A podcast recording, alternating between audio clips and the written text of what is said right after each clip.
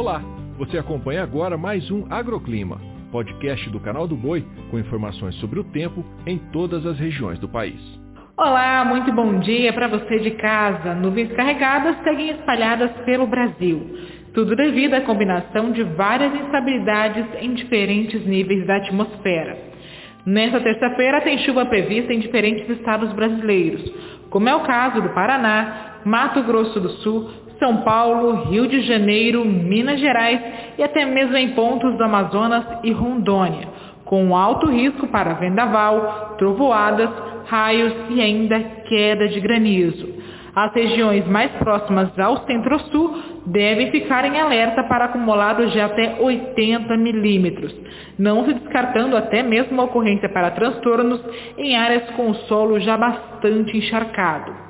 Para os próximos dias, pancadas de chuva estão esperadas em até mesmo no Mato Piba, ainda que de forma rápida e mal distribuída. Porém, o maior destaque será a formação de um ciclone e o avanço de uma nova frente fria. Os dois sistemas combinados podem gerar volumes entre 100 e 180 milímetros, e as áreas mais atingidas de novo serão o noroeste do Rio Grande do Sul, Santa Catarina e Paraná.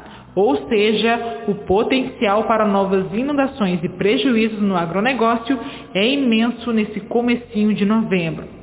Quanto às temperaturas, o dia deve amanhecer com apenas 17 graus em General Carneiro, 26 em Anápolis e 21 em Codó. A máxima já chega aos 24 graus em Seubá, 36 em Porto Murtinho, 40 graus em Unai, Pode fazer 35 em Barra e 36 em Boca do Acre. O agroclima pode ser acompanhado também na programação do Canal do Boi e em nosso portal, o sba1.com. Até a próxima!